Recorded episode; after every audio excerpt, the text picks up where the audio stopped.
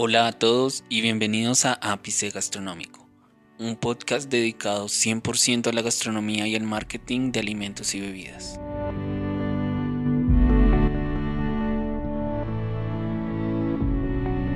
Hola a todos y bienvenidos a un nuevo episodio de Ápice Gastronómico.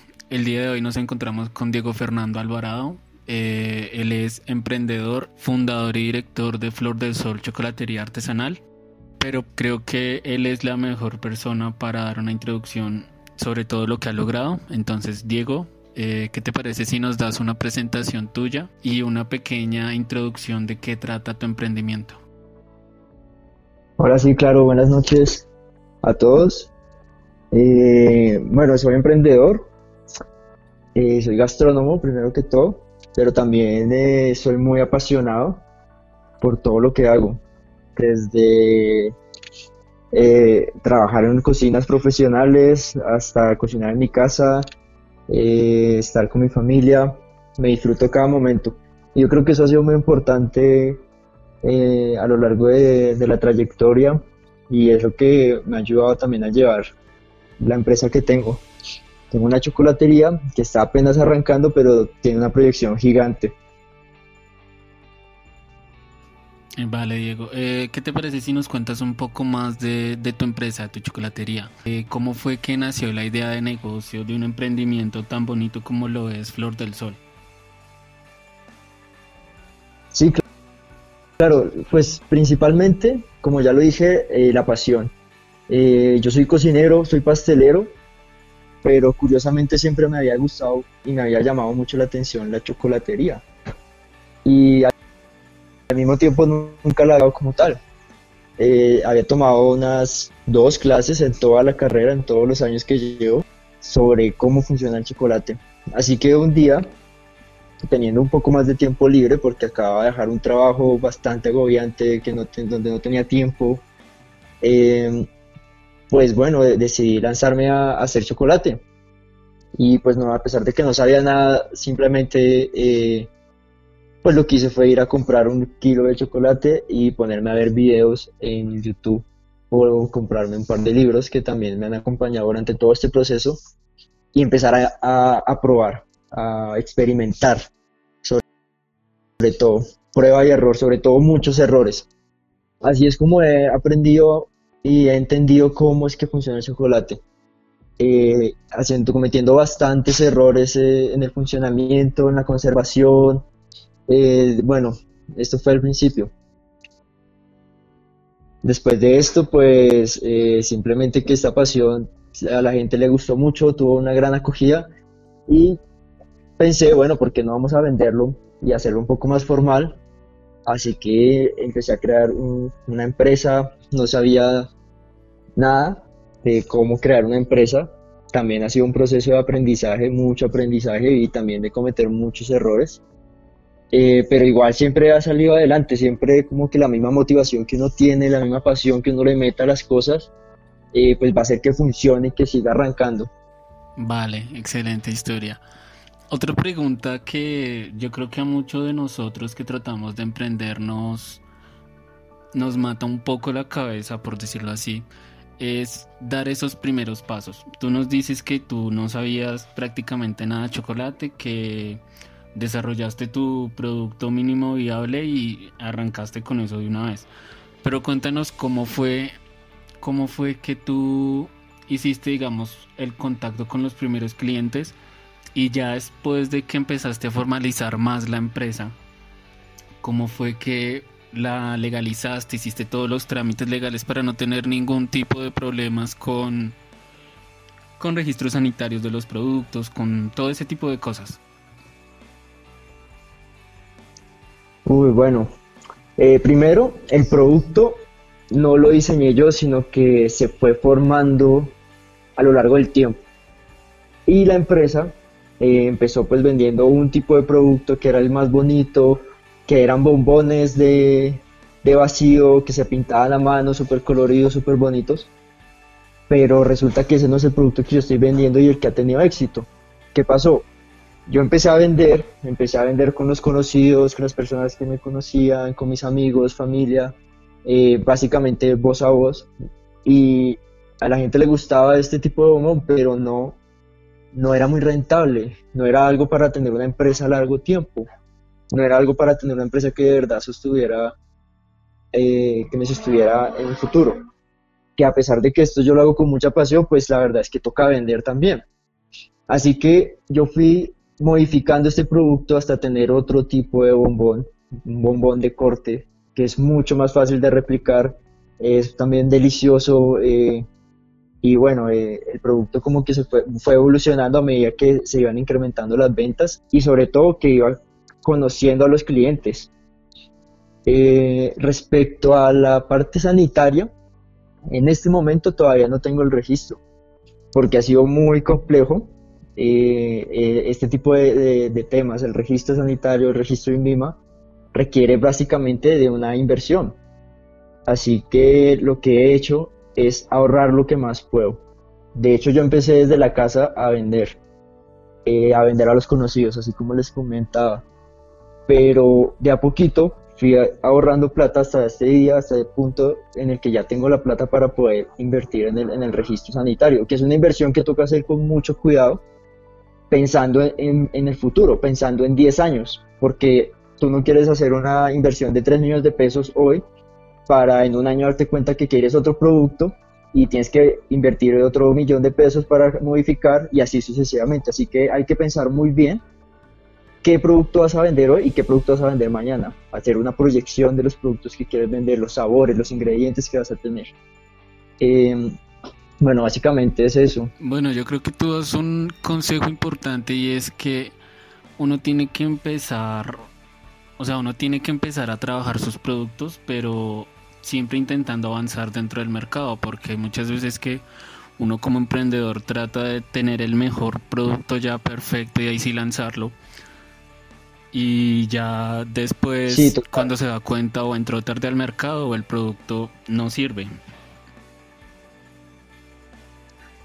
Total, total. Lo que, lo que pasó fue que hubo una primera, un primer cambiamiento de los bombones que les comentaba y el mismo público, las mismas personas eh, le van diciendo a uno qué quieren y qué no quieren, qué les sirve.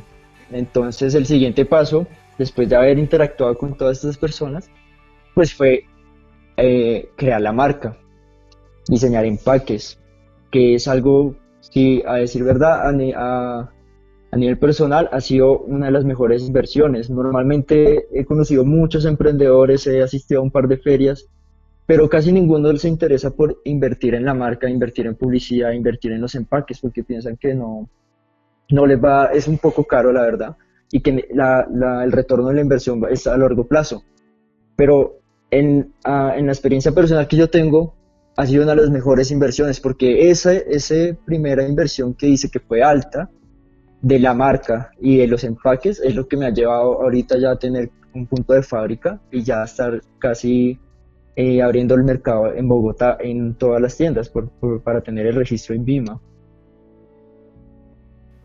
Bueno, Diego, mayor problema que has tenido a la hora de emprender tu, tu chocolatería. Uf, mayor problema, bueno, eh, hay muchos problemas que siempre llegan en un emprendimiento y son problemas inesperados, son problemas de tal vez de falta de fe, hay días que son malos, días que no se vende nada y, pues bueno, eso siempre va a pasar, lo importante es tener en cuenta, aceptar el problema, pero, pero no es motivarse, no es motivarse con, con, todos los problemas que vienen. Pero lo, lo, que yo diría que el mayor problema que yo he tenido fue aprender sobre la conservación de los chocolates. ¿Por qué? Cuando yo empecé a vender estos productos deliciosos, a todo el mundo le encantaban, no tenía los empaques todavía y resulta que una cliente me, mandó una foto con unos chocolates dañados y no llevaban ni una semana. Y después pasó otras dos veces, en otras dos ocasiones. Así que eso fue un golpe un poco duro porque yo ya dije, bueno, no puedo hacer esto. Ya la tercera vez que pasa, que no, no entendía. Así que básicamente me puse a leer, invertí en libros, invertí en libros, invertí en, en, mi tiempo a entender cómo es que funciona eh, cómo, cómo es que se dañan los chocolates, por qué se dañan. Ahí conocí la actividad cosa y bueno, un montón de, de parámetros, indicadores que me dan a mí a saber. Pero pues básicamente fue leer, aprender y otra vez prueba y error. Ahorita mismo ya he controlado este problema. Normalmente los bombones en chocolatería que no tengan eh, ningún conservante artificial, ni colorante, ni saborizante, duran eh, un mes máximo. Pero los bombones que yo tengo ahorita están estandarizados y la receta ahorita está durando casi tres meses. Y eso, es algo que yo rescato mucho de tu empresa y es que trabajan desde una perspectiva muy sostenible en cuanto a los chocolates y el uso de materia prima que sea, digamos, natural y que los empaques están pensados también para, para un mercado que está interesado en, en los temas ambientales y sostenibles. ¿Crees que eso es un factor que le da un valor agregado a tu marca? Total, totalmente. Y, y no solo como verlo como valor agregado, sino que es algo que ya toca tener en cuenta en cualquier momento que alguien quiera emprender o las empresas, incluso las empresas grandes, eh, tienen en cuenta este factor porque es que nos, nos estamos moviendo con, bajo, bajo estas circunstancias que es sostenibilidad, eh, disminuir la huella de carbono, em, apoyar al producto local y básicamente yo ya me he centrado en eso. Yo soy un apasionado por Colombia, yo viví fuera del país y la razón por la que estoy acá en Bogotá creando la empresa La Chocolatería es porque me entró un patriotismo gigante y vi el potencial que tienen los productores, vi el potencial que tiene el agro colombiano y pues quiero invertir en la economía eh, de Colombia. Bueno, Diego, eh, ya para terminar, dos últimas preguntas. La primera es, ¿es difícil emprender en un sector como el de alimentos y bebidas dentro de Colombia, dentro del mercado colombiano? Bueno, ahí la respuesta es sí, pero la respuesta sí es para todos los sectores. Es difícil emprender en cualquier lado, en cualquier situación, en cualquier sector. Eh, específicamente en el sector de alimentos y bebidas, en Bogotá, es muy competitivo. En el momento en que yo creé la marca y abrí la cuenta de Instagram, es increíble la cantidad de personas que uno se da cuenta que tiene una chocolatería. Muchísimas, muchísimas. Pero uno tiene que creer mucho en el producto. En el momento en que uno cree que el producto es bueno y que cree que y, tú estás convencido de que te gusta, créeme que a las demás personas le van, le a encantar ese producto. Y eso va a ser un factor muy importante para las ventas. Y segundo, tratar de conectar con las personas. No se pongan a pensar solamente en vender, en obtener resultados, en, en generar ganancias porque las personas van a comprarte una vez y ya. Pero, pero céntrense mucho más en conectar con las personas, en, conocer las historias de las personas que los están comprando, por qué les están comprando. Eso, eso va a ser un, factor eh, que también va a influir mucho en, el éxito del emprendimiento. Hay que centrarse más en tratar de humanizar el emprendimiento, en darle un valor más más consciente de todo lo que estamos haciendo y de todo lo que estamos tratando de transmitir de nuestra marca. No solo el producto, sino toda la filosofía de trabajo.